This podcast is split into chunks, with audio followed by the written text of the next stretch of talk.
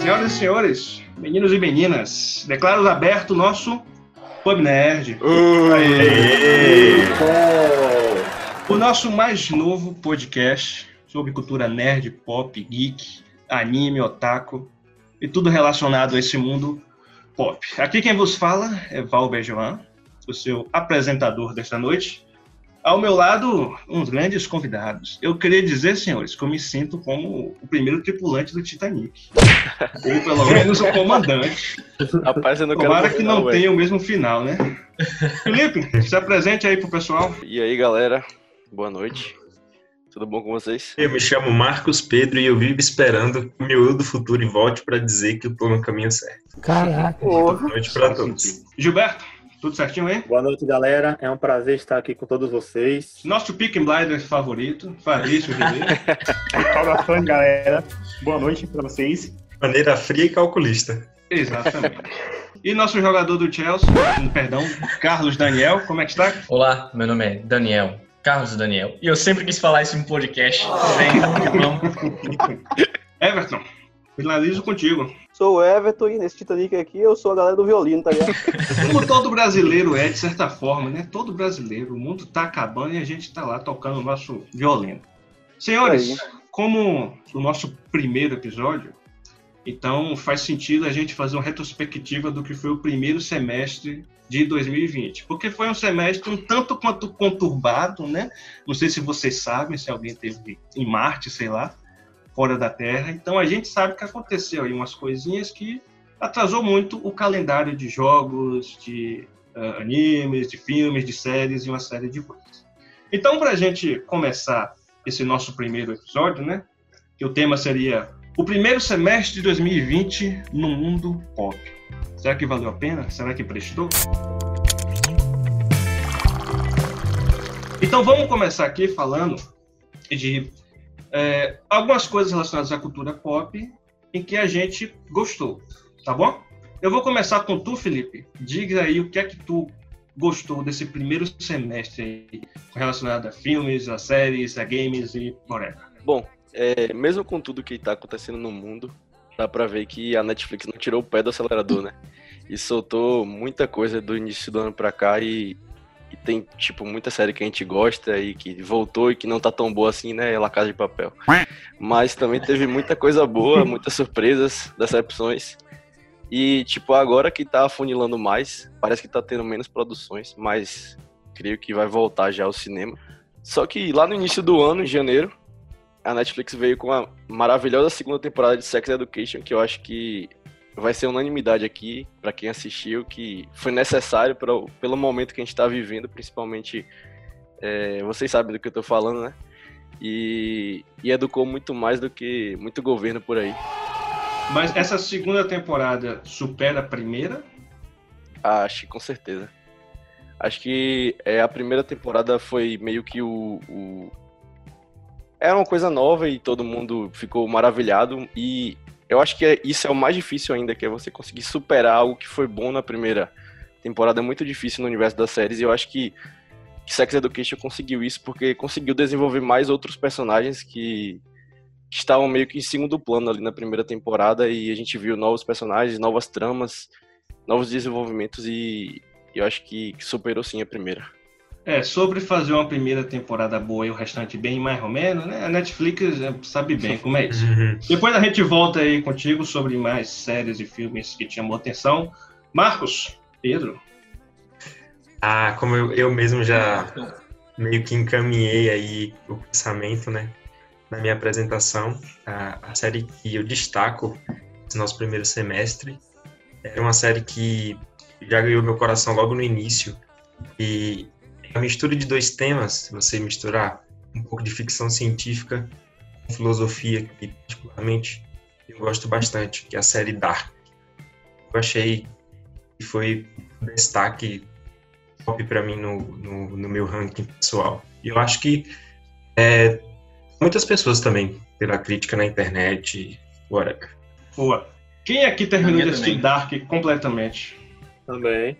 Eu, Eu assisti, A gente. Daniel, Felipe, Marcos também? Uhum. Também, também. A gente não vai dar spoiler, claro, o pessoal que está nos ouvindo e nos assistindo no YouTube. Falando nisso, o momento jabá, por favor, se inscreva no nosso canal no YouTube. Nós também estamos disponíveis em outras plataformas, como Spotify e Deezer. Oi? Muito bem, senhores, Dark. Dark é a melhor série Netflix? Na minha opinião, Eu, na minha acredito opinião, que sim.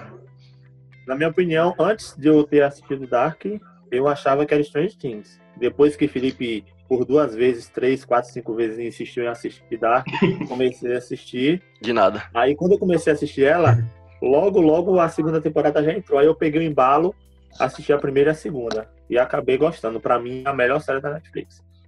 Eu, eu tenho pra mim que eu digo, eu digo o seguinte: Dark talvez não esteja no meu top 3 de séries favoritas. Mas Dark, com certeza, é a série, uma das séries mais bem feitas da história humana e com certeza a série mais bem feita da Netflix. E isso a gente percebe com escolha de elenco, com roteiro, com direção, a Com forma como é montada a série e tudo, sabe? É realmente impecável. Nada em Dark é à toa, é um personagem que morre porque, ah, porque ele gosta dele, não sei. Não, tudo tem um motivo. Não é, Felipe? O- tá É. na própria série, né? ele- Eles. Uma frase muito famosa na série que é tudo está conectado. E tudo está conectado. Isso, exatamente. E está, de fato, tudo conectado. Illusion. Alles ist miteinander verbunden. Com relação ao final da série, não vamos dar spoiler, obviamente. Eu gostei do. O desfecho final, obviamente. Mas eu achei que a resolução, a forma de resolver o problema, que quem assiste que sabe o que é, eu achei uma espécie de Deus ex machina. Alguém aqui pode me dizer o que é um Deus ex machina? De Marcos. O Deus Ex Machina, Ex Machina é quando você tem uma solução e, informalmente falando, você meio que tira da bunda, digamos assim.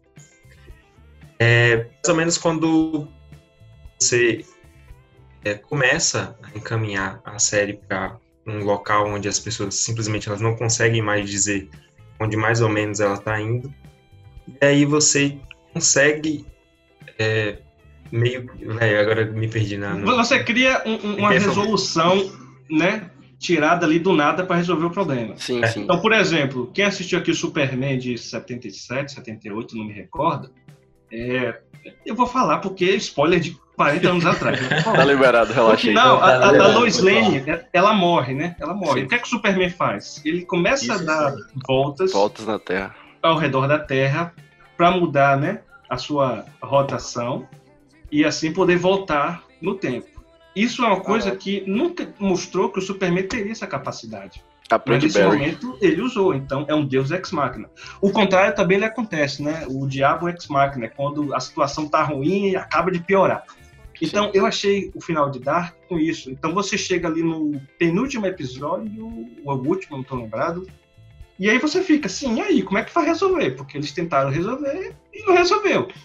E aí surge uma personagem lá que explica tudo, ó, é assim, assim, assim, assim. E é uma coisa fora daquele contexto que eles estão inseridos. né? Fora, entre aspas, né? Ele é fora do mundo. Mas, no geral, eu acho que Dark manteve o nível.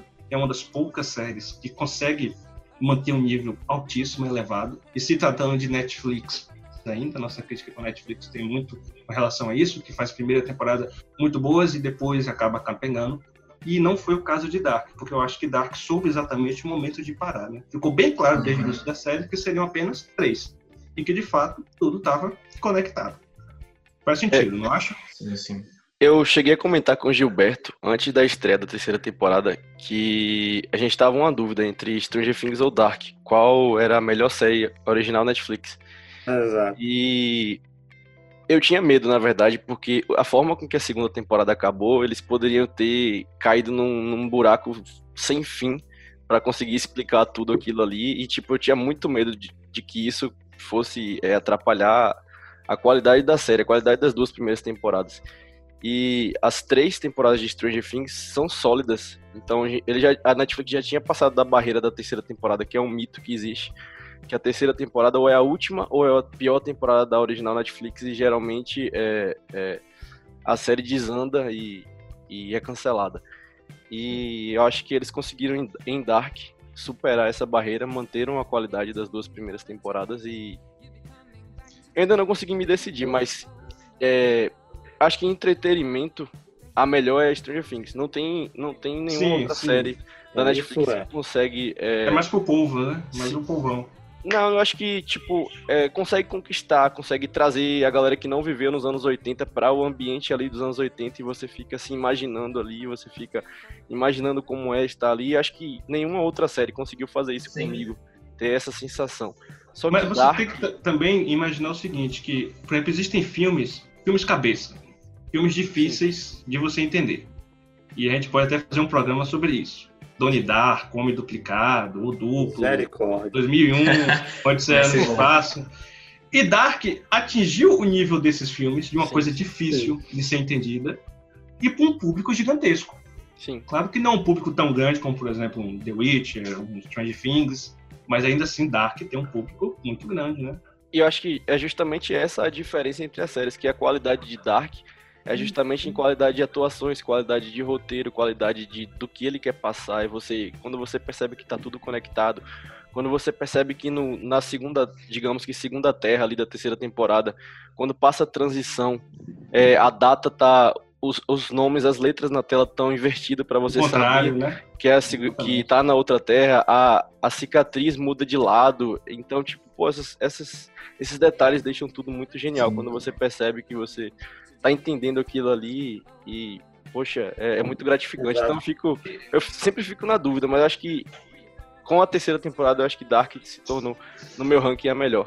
Sim. E eu eu tive a que- mesma conversa, inclusive, Felipe, que tu teve com o Gilberto, com o Marcos. Eu ainda tinha falado pra ele que, velho, Dark tava sendo uma série incrível. A primeira temporada, tipo, mano, eu não tenho o que falar. A segunda também. Mas o final da segunda temporada de Dark me deixou com o pé muito atrás, cara. Sim, sim. Porque ficou um negócio muito complexado e eu fiquei com muito medo de, de desandar mesmo e acabar encerrando a série que é para que tinha tudo pra ser uma série perfeita de uma maneira ruim. Inclusive, da nossa listinha lá, Dark foi até a minha a série que eu escolhi como como Favorita. Esperava mais? não, não, a que Surpresa. me surpreendeu, porque eu tava esperando que fosse terminar de uma maneira ruim e não aconteceu. E o mais importante que eu acho é que a série finalizou e respondeu as perguntas, né? Sim. Claro que tem uma perguntinha ali que é coisa boba, né? De um personagem, como foi que conseguiu tal coisa. E ali, na verdade, foi para eles brincarem um pouquinho, né? Deixar você na curiosidade. Mas todas as perguntas importantes de Dark Foram foram solucionadas. Carlos, Oi. qual foi a tua. O que foi que tu gostou desse primeiro semestre de 2020? Eu tenho assistido muito menos do que eu gostaria de assistir, mas eu acho Eu que não tem como falar das coisas que eu mais gostei nesse primeiro semestre, sem citar Dark, né, que eu já tinha falado anteriormente. E O Poço também foi um, um, um- um filme que eu gostei bastante e abriu bastante vertentes para diversas discussões maneiras, cara. Alguém quer comentar aí sobre o Poço? Cara, além de, de- da qualidade, foi uma total surpresa, porque eu acho que ninguém sabia nada desse filme. Caiu assim do nada na Netflix e do nada tava todo mundo falando, comentando o vídeo. E se, tipo, atores que ninguém conhecia. Ele é um filme, ele é um filme que é, é mexicano, não? Espanhol. Espanhol, acho. Espanhol, cara, tipo, também. Eu acho que a Netflix está investindo bastante na Espanha, porque você contar Exatamente, todos os é. sucessos, Sim, La Casa de sim. Papel, Vis a Vis, Telefonista, né?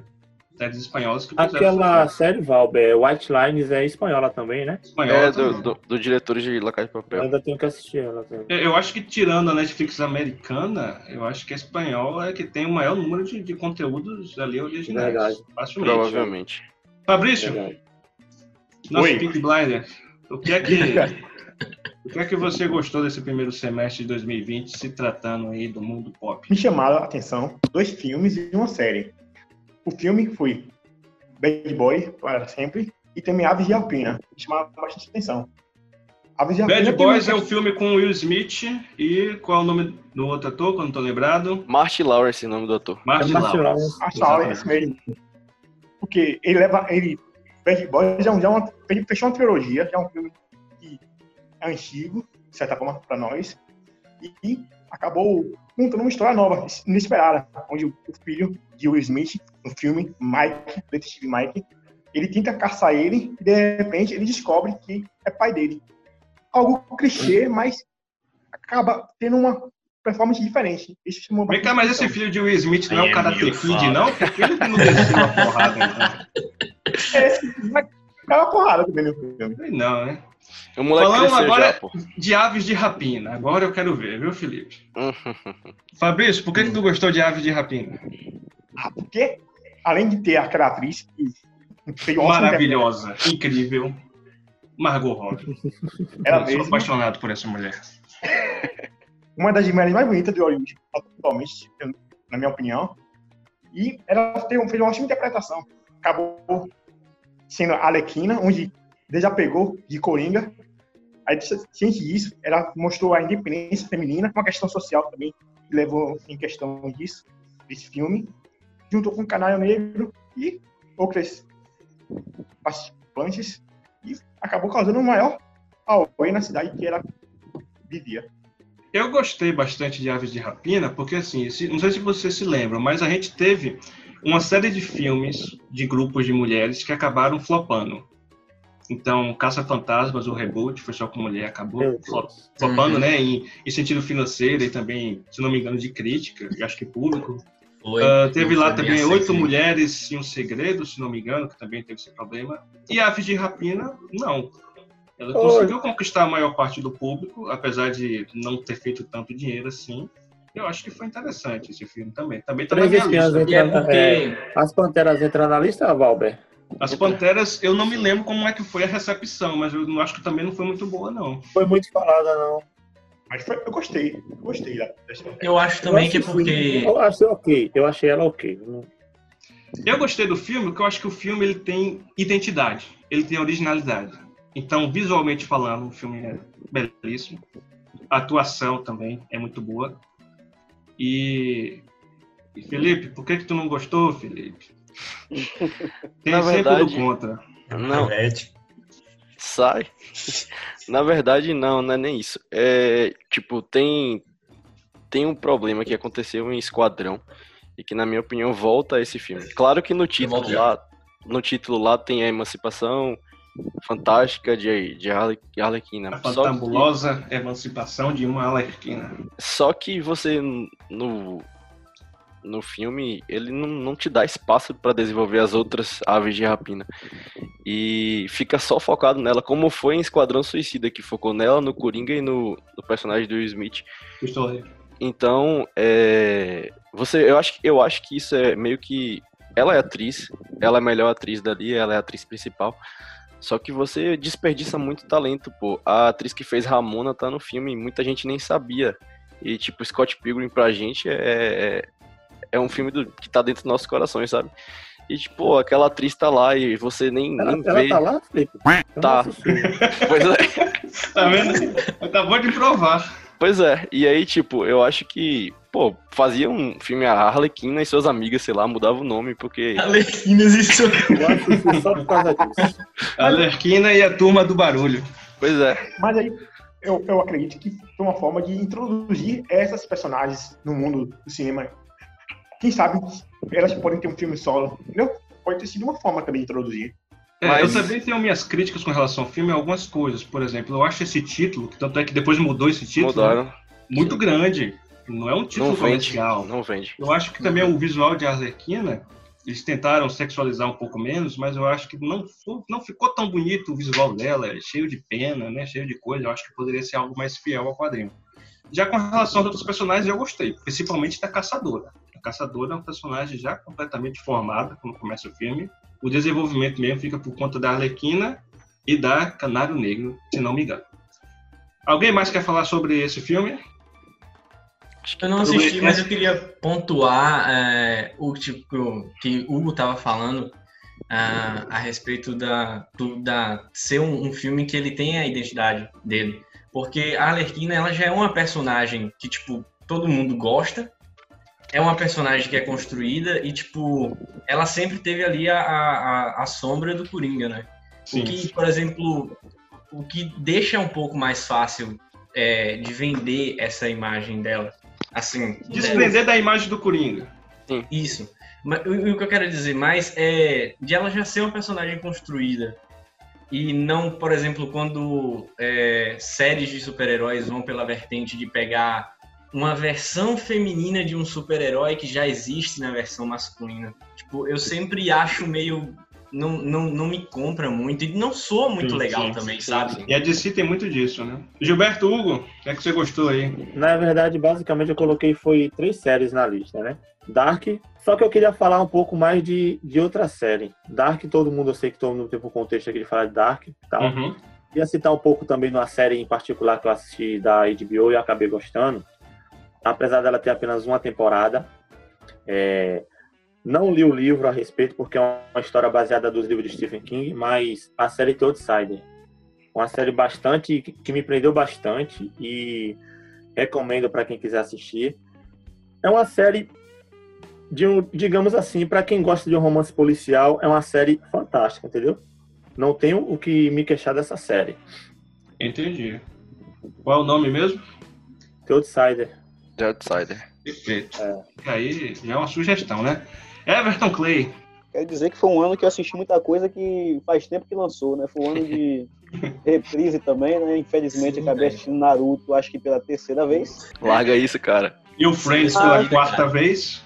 Putz, assim, foi um ano de surpresa também. Sex Education, sei que lançou a segunda temporada e eu não tinha assistido a primeira. Aí Eu falei, não, vou assistir aqui pra ver qual é que é e fiquei surpreso realmente. Tem uma crítica social bem necessária assim e eles passam de uma forma Sim. É um ácido, um humor britânico também, que prende a pessoa e diverte bastante. Para mim, o essencial numa série é divertir, né? Acima até da qualidade técnica e tudo mais.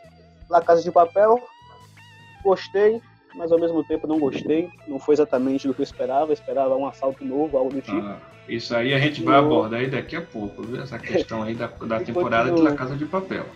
É, e continuou na mesma fórmula, né? Que deu certo. I am not okay with this também. Terminei boa. semana passada, que eu tinha parado e voltei a assistir pra finalizar logo. Com, com um final, Explodir cabeça, né? literalmente, completamente horrendo. Ninguém esperava aquele final. E acho Com que certeza. os que eu mais gostei, assim, que lançou esse ano, foram esses três. Perfeito. Bom, senhores, eu tinha separado também, como vocês, três né, coisas, filmes, séries que eu gostei. Bom, duas nós já comentamos, que foi Dark, a terceira temporada, não vou falar mais, e Aves de Rapina. A terceira opção que eu mais gostei em 2020 foi coronavírus. What the fuck? Mas calma, não estou falando do vírus, obviamente, não me chamem de psicopatas, por favor. Mas é Explicando o Coronavírus. É um documentáriozinho que tem na Netflix. É, se é? não tem. No momento tem três ou quatro episódios, acho que já dublaram já. Onde explica mais ou Nossa, menos essa questão aí, passo por passo, é, de como surgiu a doença, o tratamento, o que, que as autoridades né, fazem, assim por diante. É bem interessante. Explicando o coronavírus. Falando em documentários, a Netflix também é, caprichou esse ano com. é, teve um em particular que eu assisti e gostei muito, que é Last Dance, que conta a, a história da. um pouco da história de Michael Jordan, ali, da trajetória dele como Hum. jogador. E, pô, eu acho que recomendo isso pra qualquer pessoa, mesmo quem não gosta de basquete, porque acho que aquele cara foi o primeiro ser humano super famoso do mundo, porque aquele era um absurdo, mesmo pros padrões dos anos 80 e 90 o que ele o que ele conseguiu conquistar não só jogando mas fora das quadras Mudou, né? Mudou. mudou ele mudou mudou tudo mudou o esporte mudou mudou contratos de atletas se hoje a galera recebe super salários é muito graças a ele Mudou a NBA como geral, né? sim sim Exato. A Netflix está nessa pegada de, de documentários voltado para o esporte, né? Lançou também um relacionado ao Barcelona, sim era o Match Day. Tem, Sim. é, Tem outros também falando da Juventus, acho que do Boca Juniors também. E a Netflix, inclusive, ela é uma, tipo assim, ela é um, um berço de, tipo assim, é um prato cheio de documentário. entendeu? Eu, inclusive, particularmente, Sim, sim. eu gosto de vários tipos de documentário. De natureza, é, ficção científica, história Isso. mesmo, história mesmo. Eu gosto pra caramba. E A, gente Netflix pode, inclusive, fazer um programa só com isso, só com Sim. documentário. O nosso top 3, nosso top 5, sei lá, porque tem, tem muita coisa. Sim, e eu sei que e- eu sei que tem um muito famoso que você gostou muito Valber é, Sim, Tigres. vamos falar daqui a pouco. Calma, calma, calma. Vamos segurar a nossa audiência. Né? Lembrando de se inscrever no nosso canal no YouTube, também estamos nas outras plataformas digitais, como Deezer e Spotify. Alguém mais quer Instagram comentar tem. alguma coisa relacionada ao que assistiu do início do ano até agora e gostou? Tem mais alguma É, coisa eu gostei. fora da lista? Eu gostei da. é, Felipe, não sei, foi tu mesmo que me indicou, não foi, Felipe? Loki? Sim, Ok. sim. And Key. Foi, você me indicou. Eu não sabia que era uma série baseada em HQs. Acabei assistindo, gostei. Apesar de que depois que eu assisti, eu acabei vendo alguns vídeos falando a respeito de que algumas coisas que colocaram na série foram criações mesmo do diretor, não tem nada a ver com é, a história em quadrinho em si, mas me bateu bastante curiosidade na respeito das histórias em quadrinhos, entendeu? Por eu ter assistido a série, bateu a curiosidade de eu querer saber um pouco mais dos quadrinhos, mas eu ainda falta ver essa parte ainda. Essa era bastante interessante. Fabrício? Uma série também boa, que me surpreendeu, que não esperava, foi Opilose, uma série que contou algo de um cara que tinha uma vida. Ele era produtor, engenheiro de alguma coisa de tecnologia, ele sofre a morte inesperada e vai viver no mundo digital, como se ele vivesse no mundo digital. E além disso, ele é supostamente Muito bem, depois desse spoiler brutal do nosso Peak Blinders, vamos falar agora do que a gente não gostou, das maiores decepções ou da maior decepção da cultura pop nesse primeiro semestre de 2020. Eu vou começar logo falando, porque a minha decepção não foi relacionada a um filme ou uma série. Assim como Everton foi Carlos, não sei que falou, que está assistindo coisa antiga, eu não estou assistindo muita coisa, eu estou mais jogando videogame.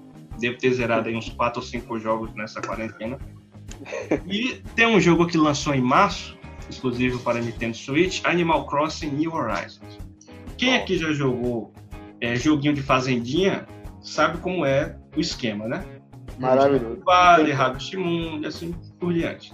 Mini Eu não sou Fazenda. muito fã desse tipo de jogo, mas aí no, 20 milhões de cópias vendidas, então deve ter alguma coisa nesse jogo, né? E fui lá e comecei a jogar, e o jogo me decepcionou profundamente. O jogo ele tem um ritmo muito lento, então quando você está jogando um RPG, por exemplo, um The Witcher da vida, então tá ali contando o tempo, fica de noite, fica de dia, neva, chove e assim por diante. Animal Crossing não, é com tempo real. Então se no Nossa. momento é meio-dia, jogo é meio-dia.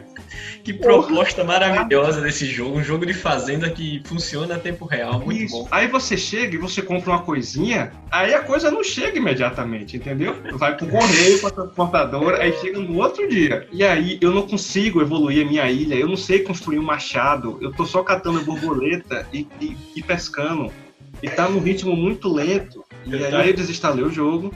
Aí baixei novamente essa semana e eu, não, eu tenho, eu tenho que entender por que, que 20 milhões de pessoas compraram esse jogo. Inclusive a atriz que faz lá a Capitã Marvel, como é o nome dela mesmo, Brie Larson. Brie É, ou talvez a maior pessoa que propagou esse jogo, ela comprou um bundle exclusivo do Switch. Eu não, tenho que entender por que, que ela gostou. E até agora eu não tô conseguindo entender. Então velho. essa é a minha maior decepção. Talvez essa, essa a, essas 20 mil pessoas. Essa, foi mil 20 que falou? milhões. 20 milhões Esses, esses velho. 20 milhões de pessoas aí, tipo, pode ter comprado para saber por que, que 19 milhões de pessoas compraram. Pode, faz sentido. Ou então são 20 milhões de pessoas que não têm o que fazer da vida. Ô, quarentena, Valber, não fazer Quarentena. nada. você pesquisou alguma coisa a respeito, o porquê dessas tantas Hum. cópias vendidas? Não, eu não entendo. Não. Eu ainda não. Só jogou mesmo. Comecei a pensar, como que alguém consegue se decepcionar com um jogo de fazenda, entendeu? Agora tu explicou. Gente pagando pra viver a vida que meu avô leva reclamando. Não, eu tô tentando entender joguinho de fazenda. Felipe, a gente dividiu uma conta no Nintendo Switch Online, aí ele comprou o Stardew Valley, e eu comecei a jogar também, né? Aí eu achei interessante, mas não me prendeu. Não. Eu não posso Deve morar ser um- numa fazenda, não posso né, ser um fazendeiro, então vou pelo menos simular isso.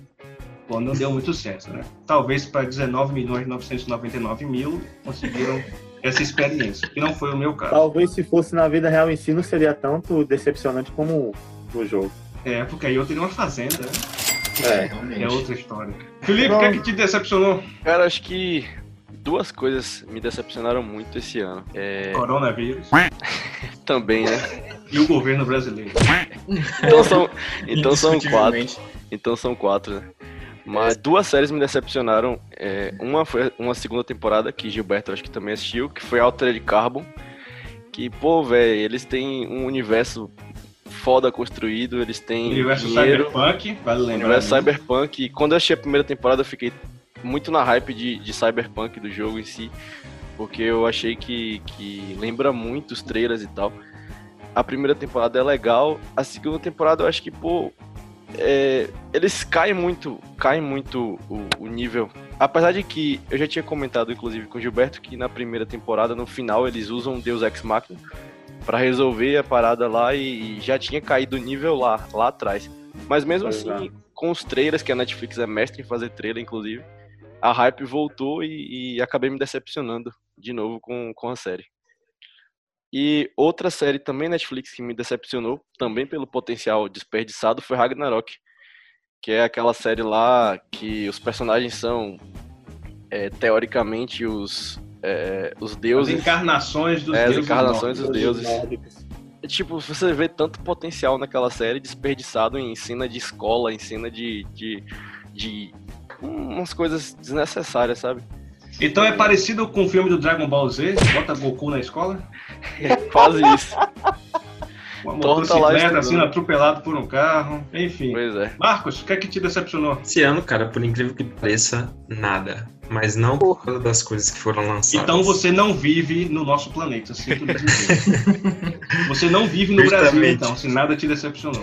Ah, em relação ao Brasil, muitas coisas. Agora, nas questões das séries, nada me decepcionou, mas não foi porque provavelmente não lançaram nada que eu não gostaria, mas sim porque eu evitei assistir, porque eu fui com a opinião dos meus amigos em al- em algumas coisas. Esse ano eu tô com- fazendo alguns projetos e eu tô meio que só assistindo o que realmente que sendo vale a pena. aprovado, é o que vale a pena. Então, nada Tá de decepções pra filtrando. mim esse ano. Faz sentido. Daniel, Mano, é isso. Eu também tô igual o Everton, cara. Tipo assim, é, coisas que foram lançadas esse ano mesmo, eu tô assistindo bem pouco, mas eu tô mais reprisando. Por exemplo, eu voltei a assistir recentemente O Maluco no Pedaço. E que é muito Ótimo, legal você. Que é muito legal, a, a propósito, fica uma dica, tipo, você assistir uma coisa que você assistia na sua infância, mas depois com um pensamento crítico mais construído, Exato. você começa a notar coisas que você nunca iria perceber, né, com aquela idade. Mas o Maluco no Pedaço, ele, ele é uma série que, por exemplo, se você. Quem cresceu aqui assistindo Power Rangers, se você assistir novamente, você vai perceber que, enfim, né? Não, é Não assista novamente, não não assista. dá, é, Exato, exato. é igual Pokémon, cara. É igual Pokémon. Mas você assiste o Maluco no Pedaço e, e isso não muda. A série parece que só melhora com o passar do tempo, principalmente por botar uma família negra, rica, uma coisa que nos anos 90 você quase não via numa sitcom. E tratando de temas importantes, né? Fala de política, de racismo, de violência, de uma série de coisas que está na, na mídia atualmente, né? A gente pode perceber isso. Fabrício, sua vez. Eu acho que eu serei o único aqui presente que, irá que se decepcionou com Dark. Polêmica. vai gerar uma discussão aqui embora, agora. vai. Vai gerar Vai um embora. debate. Não, Sai daqui. Polêmica. Gostei que você, O único aqui, mas. vamos mutar aqui, eu não ó, gostei. Deus. você está banido. Não, mas eu, eu, eu, eu entendo, eu entendo, Fabrício, porque quando eu assisti Dark também, não sei brincadeira, no segundo episódio eu dormi. Eu tava na casa do meu primo. Aí a gente tava lá assistindo na sala, comendo pizza e tal. O primeiro episódio sumiu. Aí depois eu dormi. E aí eu dormindo e escutando, não sei o quê. Ah, o menino voltou no tempo. Aí eu. Não, tem alguma coisa nessa série. Aí quando eu comecei a assistir, assistir, assistir, aí depois, lá pro quinto, sexto episódio, que o negócio realmente desanda, ele chama atenção. Então a série precisa da paciência. Mas Fabrício também, ele é daqueles que gosta de séries. Como, Fabrício? Blinders. Diga o tipo de séries que você gosta. Por que, que você não gostou de dar? Diga Qual a série da sua vida? Grey's Anatomy. Eu gosto de série investigativa, que tenha conteúdo médico, científico. Ah, Mas o que Dark pegou foi o quê? Um divórcio do futuro? Pegaram a Oblivion? Rapaz, que é isso, cara. que Ele assistiu mesmo? Não, e- e- ele foi. Ele, Ele não assistiu Dark, que- Cinco minutos. Ele minimizou aí. Cinco minutos. Cinco minutos. Ele minimizou aí as séries que ele assistiu porque ele gosta das séries da CW, mas ele não quer admitir. Flash, Nosso of Cisco. Tomorrow, Arrow. Dá pra ver a semelhança. Nossa, fala de Arrow, não fala- série de herói. Cara, The Big Eu- Bang assistiu tá aí, tá aí um bom tema pra gente falar das poucas séries de herói que prestam, velho. É verdade, velho. Verdade. É. Verdade. Uhum. Exatamente. E que com certeza quem vai encabeçar a lista é uma série que vai lançar em setembro. Hum. É, Gilberto, Opa, O que é que. Decepção. Decepção, eu poderia até falar da segunda temporada de Altered Carbon. Porém, é, depois que eu terminei de assistir a segunda temporada, comecei a assistir outra série. E eu coloquei essa como prioridade de decepção. Foi uma minissérie que a Netflix fez, uma, mini- uma minissérie britânica, chama Drácula. Não vou falar spoiler aqui, mas gostei do primeiro episódio. Excelente, impecável. Conta a história do Drácula na maior obscuridade possível que existe, desde Nosferatu. A segunda temporada começou a meio que desencadear uma fraqueza totalmente descompreendida do roteiro, porque a série se baseia em três episódios, em três épocas. Cada episódio foi um diretor diferente. O último destroçou a série, totalmente enfraqueceu aquele poder que o Drácula tinha nos tempos passados, entendeu? Entendi. E acabou que me decepcionando. Se fosse por escolher a série Drácula, eu só colocaria só o primeiro episódio excelente. Os outros dois eu descartava com certeza. Então, a minha decepção de 2020 até o momento foi a minissérie Drácula da Netflix. O Entendi. direito pra cada episódio é mais ou menos aquele negócio na escola, né? Cada um faz sua parte, depois a gente junta. E junto. Exato. tipo assim. Tipo Faz assim sentido. mesmo. Everton. Decepção lançada em 2020, sem dúvida, La Casa de Papel. E ao mesmo tempo que Olha aí. eu gostei, decepcionou. Como assim? Você Outro- gostou é, não é? se decepcionou?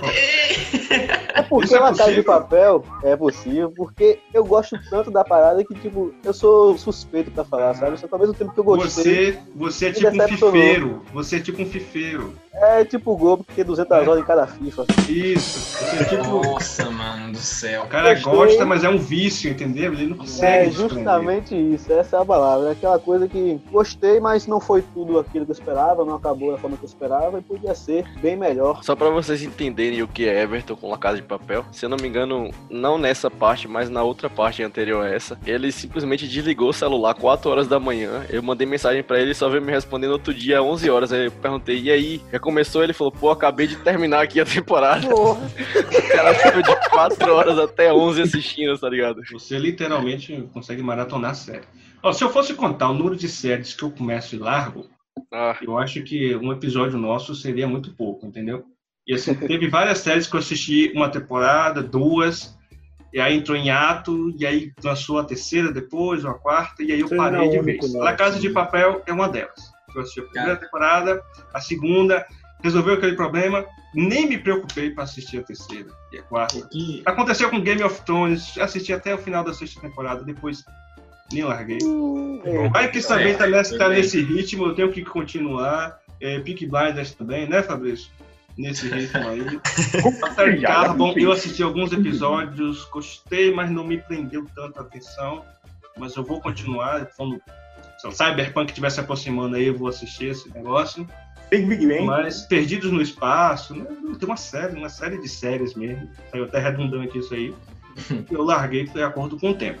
Alguém mais quer dizer alguma decepção? eu acho que, que nem é decepção, porque é, foi mais um hype pra vender na primeira temporada, mas Elite também nem, Era nem sequer falar, terminei a terceira, porque Putz, Elite, mas Elite, Elite foi um negócio que, tipo assim, é, a gente tem que lembrar sempre que a gente tá falando de uma série adolescente, mas, tipo assim, a primeira temporada de Elite e a segunda era super assistível e, tipo, tava muito da hora. Mas a terceira, pra mim, se resume, tipo assim, esquece toda a história. Agora a gente vai falar sobre relacionamento de adolescentes cruzados. Esqueceu total da tese da série. Virou só relacionamento. Você vê irmão se apaixonando pelo namorado da irmã e o namorado da irmã retribuindo essa paixão. O que foi que aconteceu com aquela série? Virou novela, virou novela. virou novelão. Eu acho que até Malhação tem mais profundidade. Pesado. Ó, talvez o pessoal esteja estranhando que a gente tá falando só de série, né? Mas por que a gente tá falando só de série? Porque não tá lançando Porque filme, não tem né, gente? cinema, pô. Só lançaram dois filmes, que foi Sonic e, e, e Aves de Rapina. Alguém aqui assistiu Sonic? Quer comentar? assisti. Ainda não, Eu, assisti, eu gostei. Gostou? Gostei. Faz relembrar mesmo os jogos da SEGA. Não, não. Foi algo assim. É só o Sonic personagem. querendo conhecer o mundo. Conhecer o humano. Ser humano. Sonic querendo ser humano. bem genérico. assim. É, é live action, né? Embora o, o vilão ficou bastante parecido com, com o do jogo. Sim, sim. O vilão que foi interpretado pelo grande Jim Carrey, né? Jim Carrey. Acho que um dos poucos filmes que eu vi esse ano foi é, Homem Invisível. Não sei se alguém assistiu. Maria e João também assisti, mas Homem Invisível foi bem recebido, né? sim, sim. Mas E acho, eu acho que não- faz parte de, de um, de um multiverso também de terror. Talvez. Se eu não me engano- se eu não me engano, tem, tem essa questão aí. Tem muito filme na Netflix, mas a gente já sabe, né? A gente tem dois pés atrás. Sim, tem um resgate que foi feito É, o Resgate também. Moore. É, foi uma surpresa, de certa forma, o Resgate. Uma É, é um filme muito bom na Netflix. Exatamente. Muita ação, pouco roteiro. Eu gostei mais da versão dos meninos lá da África do que a versão original. É muito boa essa versão, é muito boa, é incrível essa versão. Muito bem feita, gente. A gente tem Acho que que fazer uma também. O problema do filme, na verdade, é aquela mania de querer sempre continuar a franquia. E não- acho que é desnecessário aquele final ali. Não tinha necessidade nenhuma daquilo. Pô, a, Exatamente. a te dá apoio. Ô Fabrício, Eu acho que não. ô Fabrício, eu, eu tenho que te falar um negócio, Fabrício, que o. Dois strikes, o terceiro. O cara não consegue, velho. Você falou que não gostou de dados. Faltou dois spoilers. Pode colocar um selinho. Pode colocar um foi Mr. Spoiler. Ele até. Engraçado que depois disso, ele mutou o microfone.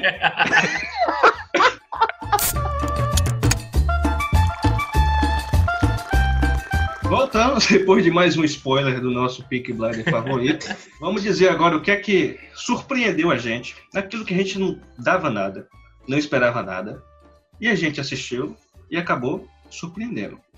Eu vou começar com um documentário chamado A Máfia dos Tigres, ou em inglês Tiger King. Alguém aqui teve a oportunidade de assistir essa obra-prima feita pela Netflix?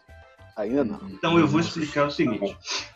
Pense num personagem exótico que já se chama Joe Exotic, cria tigre, é gay, casado com outros dois caras, anda visivelmente armado e um visual dos anos 80 70. É esse o nosso personagem, Joe Exotic. E junto com isso, você tem uma outra pessoa que cria tigre, que é inimiga dele. Porque os dois ficam brigando por questão do direito do tigre, não vão ter Mas- cativeiro e tudo mais. Nesse, E ainda tem um outro cara que também tigre, cria não, né? tigre. Ué? Nesse documentário aí não tem rinha de tigre, não, né? Não, não. Essa é uma coisa boa do documentário, que não mostra os maus tratos físicos do tigre, entendeu? Uhum. Mas eles mostram o, o quanto que eles exploram os tigres para poder ganhar dinheiro. Porque eles estimam que tem mais tigres em cativeiro nos Estados Unidos do que na natureza toda. E é um Meu mercado Deus. muito caro, Caraca. Caralho. entendeu? Custa, sei lá, uns 3 mil, 4, 5 mil dólares um filhote de tigre. E para manter por ano custa mais de 10 mil dólares. Então, Caraca. tem todo esse personagem maluco, que é Joe Exotic, que odeia uma outra personagem lá, que é a Carol Banker, Bansker. E você tem um outro, que é o Doc Anton, que é o cara que basicamente domesticou ali os, os animais que usou no filme Ace Ventura tal, esse pessoal. E é cada gente louca no filme, cada personagem maluco, que parece que foi tirado assim de um desenho animado. Se você escreve um roteiro sobre esse documentário e entrega para qualquer diretor, para qualquer produtor, ele vai olhar, não, isso aqui você está exagerando, não é possível. E o negócio realmente fiel. É, é caso real, entendeu? E tudo documentado, tudo filmado. Um tentou matar o outro, e tem suicídio, e tem traição, e é uma loucura. Vale a pena você assistir. Vai ser a coisa mais louca que você vai ter assistido na Netflix. A máfia. Como é o dos nome Tigres. mesmo? Só Com pra. certeza. Máfia Olha, dos Tigres. A máfia dos tigres. A Porque máfia dos tigres. Eu não costumo. A máfia dos tigres, não. Tigre. Pronto, Esse, esse documentário, eu fiz que nem Everton. Eu não costumo maratonar. Então eu assisto, por exemplo, Dark, né? Eu assisti um episódio hoje, dois amanhã, dois depois. Com a Máfia dos Tigres eu não consegui. Porque termina o episódio e já inventa um gancho para outra. Aí você, não, deixa eu ver aqui no iníciozinho o que é que tem. E aí você acaba levando. Termina um e vai outro, vai outro, vai outro, vai outro. E foi uma das coisas mais assistidas durante essa quarentena lá nos Estados Unidos. Com É. certeza vale a pena. Esse mercado aí, lá nos Estados Unidos é bizarro porque É o preço, louco. o preço para você entrar num, num zoológico desse, digamos, é mais caro que, que é o ingresso da própria Disney. Caraca. Isso. E pra você tirar uma foto ao lado do bicho, entendeu? Você É pode muito nadar, você pode, você compra pacote que você pode nadar com os tigres, que você pode tirar Caralho, foto, velho. você pode dar, dar leite pra eles na mamadeira, é, e o povo vai e Ô, é muito cheio, pô, muito É, tem, uma, tem um documentário parecido. Não, não é parecido. É um cara que ele vai, roda o mundo todo pra ver as coisas mais bizarras que existem no mundo. É Dark Tourist. É, Vou é você pesquisar. Já gostou. Já que você falou de, comigo mesmo. já que você falou da máfia dos tigres, dos tigres aí, Ninguém respeito quiser aí falar desse- tigre, não, gente. dessa, É, velho, tá que difícil rola, falar tigre, Não vou velho. nem tentar. dessa máfia que rola, dessa máfia que rola nesse Fala assim, dos grandes felinos, então. Uhum. dessa máfia que rola nesse documentário aí. Tem algumas coisas também que é bastante parecida com esse documentário que eu li de que aí você procurar assistir vale a pena. Você não vai se Pronto. Já fica aí outra sugestão cultural. Felipe, o que é que te surpreendeu nesse primeiro semestre de 2020? Como o Fabrício já tinha é, dado um spoiler pra galera, Não. uma série que Pra me variar. surpreendeu, me surpreendeu positivamente na Amazon foi Upload, uma comédia com o primo lá de Stefan Amell, nosso arqueiro verde, né? Ah, E, o pô, gênio na atuação. Cara. Justamente por isso que surpreendeu, porque, tipo, ninguém dava nada. A série e era protagonizada por ele, que também não, não é bem famoso por atuar bem. É, é o primo dele? É o primo dele. É aquele que fez Scooby em How I Met Your Mother? O menino que é Isso, cachorro? isso, isso. Sei. Caraca, velho. E, e, e surpreendentemente ele, ele tá bem na série, a série é divertida, é uma comédia. Como o Fabrício já adiantou aí, é, nesse universo você tem a possibilidade de antes de morrer você fazer um, um backup da- das suas memórias e você tem a opção de ir para hotéis virtuais onde só pessoas que já morreram estão lá e nesses Rabu, hotéis O Rabu. quase isso Exatamente. e, e nesses hotéis aí você tem contato com o mundo externo, com as pessoas que estão vivas por ligação, ou as pessoas vão te visitar virtualmente. Ah, os números de São Paulo, mano. Com certeza, velho. E, e a trama é surpreendentemente boa, série rápida, 20 minutos, você maratona ali em uma tarde, assistir em uma tarde a série e. O meu questionamento é o mesmo que eu falei com o Fabrício, mas eu acho que no meio da risada vocês não escutaram. Não é um, um Black Mirror? Não, Parece. parece, parece, mas acho que a comédia corta isso, sabe? É, e romance É. também, tem romance. É, sim, tem romance. Tem, tem um personagem na série que é muito legal, que ele é criança, né? Ele morreu quando criança e ele vai num- numa espécie de mercado negro dentro lá da, da internet, que eles fazem uma piada com, com a Dark Web, né? E, e a Deep Web. E, e lá ele tem ele faz uma tatuagem que teoricamente iria fazer com que ele crescesse no outro dia. Só que ele não sabia disso e, e- e comprou uma tatuagem lá que era um corpo feminino, e no outro dia ele acorda, tem lá todas as características femininas nele, e é muito engraçado essa série. Show E a tatuagem tem a questão É. biológica. Sim, XX, É, cromossomo XX. feminino. O Y é homem. E ele não sabia isso. é, ele não sabia e, e foi enganado lá pelo, pelo cara que vendeu. E Sensacional. outra série também que me surpreendeu é uma da Netflix, também comédia, que é Eu Nunca, que é sobre uma família de indianos que vai morar nos Estados Unidos e conta a história de uma menina que ela ela e a vida dela no ensino médio e é diferente das outras séries é, adolescentes que a gente assiste porque ela mesmo sendo adolescente mesmo tendo é, esse viés ela é muito profunda no sentido dos, dos, dos problemas pessoais dos personagens e conseguem resolver essas coisas com de um jeito muito legal. É me lembrou muito atípico da própria Netflix que eu sei que muita gente gosta É, tipo, é muito bom. Perfeito. Marcos, o que é que te surpreendeu? O Resgate, cara. Resgate, porque é um- um- uma temática de filme que eu particularmente não curto muito, que é filme de ação. E quem me recomendou ainda pra assistir foi minha mãe. Ela falou pra eu assistir. Nossa, Aí eu, eu vi que tava em alta, né? Eu aproveitei e assistir. E foi, foi, foi uma experiência bacana. Embora seja mais um filme de ação. Uhum. Foi, foi legal ver o Chris Hemsworth é, longe de dos Vingadores e agindo sozinho e sem o martelo. É engraçado que vocês sabem falar Chris Hemsworth, mas não sabem falar tigres, né? vocês foram alfabetizados em que idioma? Carlos, Daniel, Oi. Cara, surpresa. Assim, eu- como eu tinha falado no início do, do episódio, não, não, não vai ter como eu não falar, porque de fato foi a maior surpresa. Como eu disse, eu tô assistindo um pouco, mas eu tava assistindo Dark. E como eu disse, o final da segunda temporada de Dark, pra mim, terminou e parecia que encaminhar pra uma coisa totalmente ruim, que não ia fechar, ia ficar horrível. E isso abaixou muito as minhas expectativas. E quando eu assisti, eu acabei gostando. Então, pra mim, foi a maior surpresa que eu tive. E o Poço também, como a gente já tinha falado. Perfeito. Fabrício, se controla, Fabrício. Conta aí o que é que você. Ó, ser bem calmo. Conta o que é que você não esperava nada e acabou surpreendendo. Mas, por favor, sem spoiler. Tá? Eu ia Sem dizer, spoiler. eu, eu diria upload, mas já foi mencionado. Então, Muito bem mencionado, né?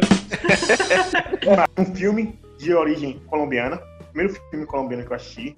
Eu pensava que não seria tão bom, mas é inspirador, engraçado, cômico, chamado Não Estava Morto, mas Estava na Balada. É um filme de dois caras.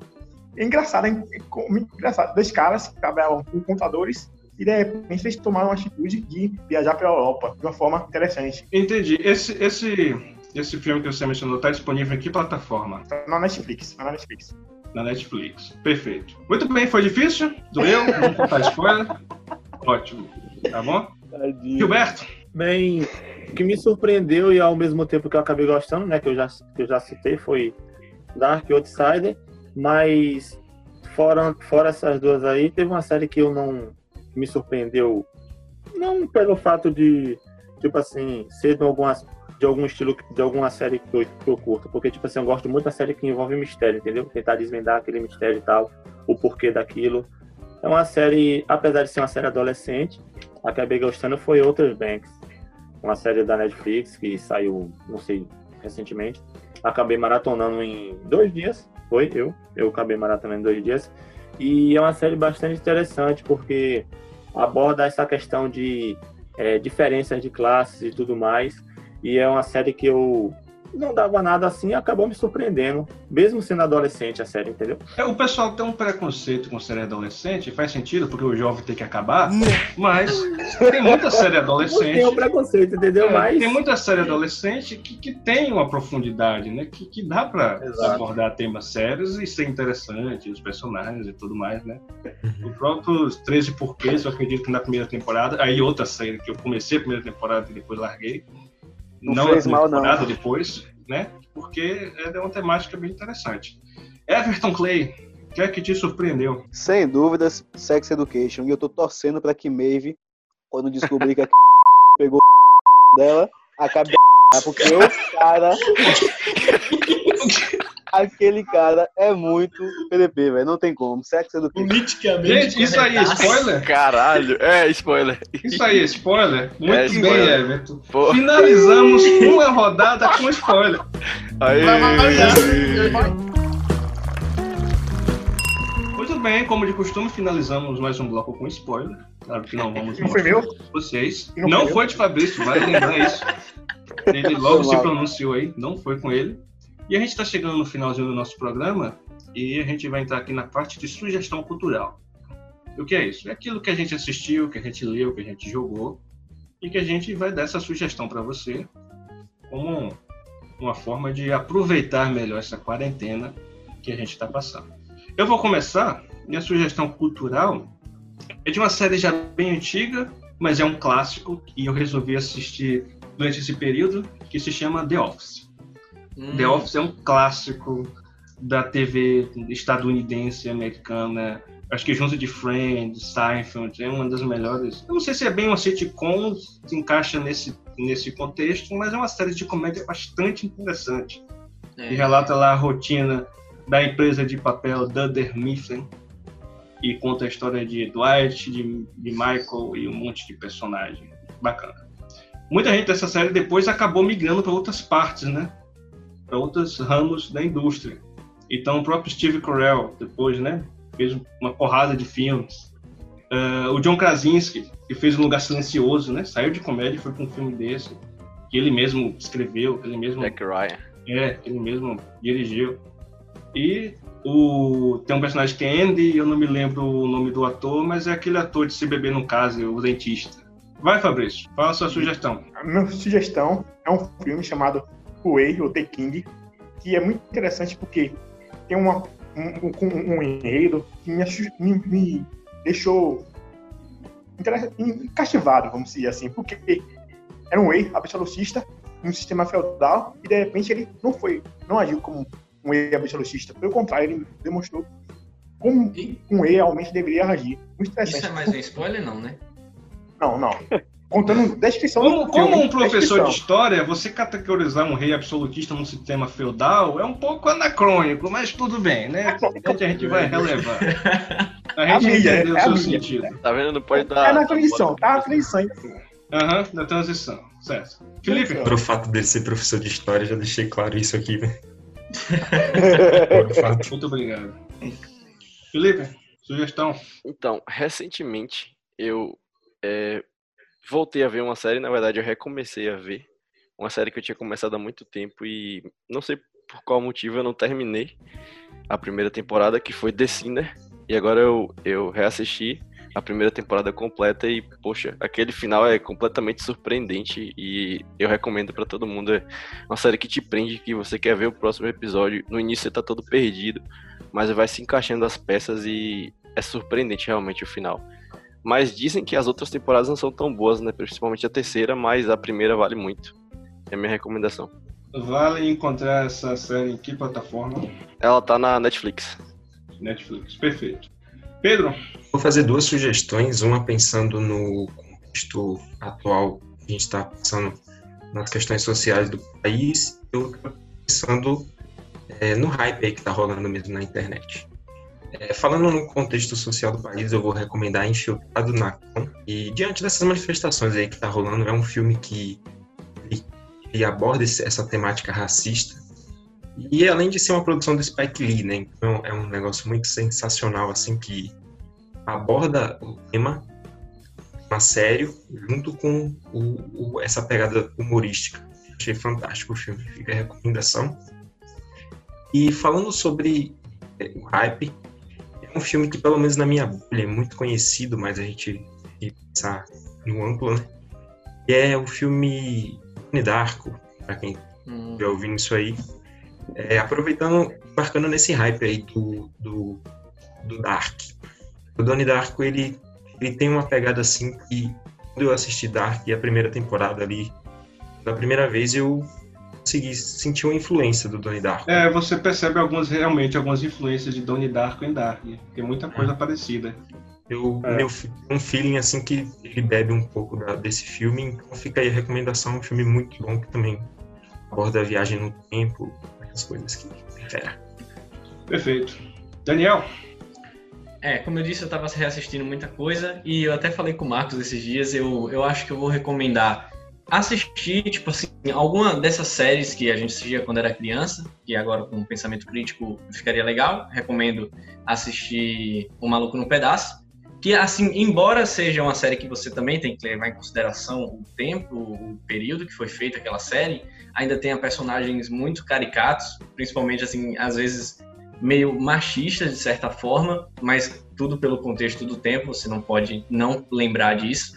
Tem muito forte também falando é sobre isso, né? Já que se trata de uma família negra, rica, que mora num bairro do lado do, do, do onde mora o presidente. E outra coisa que eu recomendo também, inclusive foi muito estranho assistir Tropa de Elite 1 e lembrar da minha infância. É, nossos pais não. Cara, sério, não, não tem. naquele período censura não existia. Né? Nossa, né? cara, não tem. Aí. Passava Emanuele na Band às 10 horas da noite. Como? O quê? Ih, Valber. Pois é. Olha o horário. ah, beleza. Gilberto? Bem, eu tenho bastante coisa para indicar, mas eu vou ser curto. É, recentemente eu tô assistindo muito anime e eu tenho dois animes específicos para recomendar para galera aí. Um é da Amazon, um ela tem, é, tá disponível na Amazon e o outro tá disponível na Netflix, né? Porque a gente tá falando a maioria das coisas aqui tudo na Netflix. É Dororo da, da Amazon, maravilhoso, maravilhoso. comovente, emocionante e bem triste, velho. A gente eu, eu mesmo me emocionei bastante com o anime, Dororo. E o outro da Netflix, um anime com o tema pós-apocalíptico, né? Envolve magia também, tem umas cenas de luta e tal. É, o nome do, da, do anime é Doro Redoro também. É, é um, um anime bastante interessante, entendeu? Uma parada bem cyberpunk e é pós-apocalíptica também. Pra quem gosta do tema, é um anime excelente. Perfeito. Everton, fecha contigo da sua sugestão cultural. Sugestões bem diversas, dentro delas, anime, série e até um jogo. Rainbow Six Siege da Ubisoft, muito bom FPS.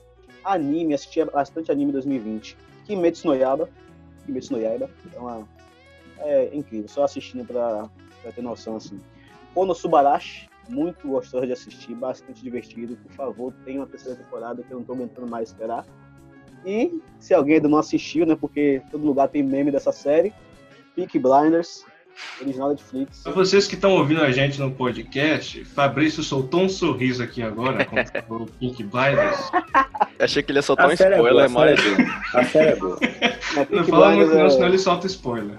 É muito bom em todos os, os A sentidos. série é muito boa. É, é incrível, realmente. Muito bem, senhores. Finalizamos aqui o nosso episódio piloto, falando sobre o primeiro semestre de 2020.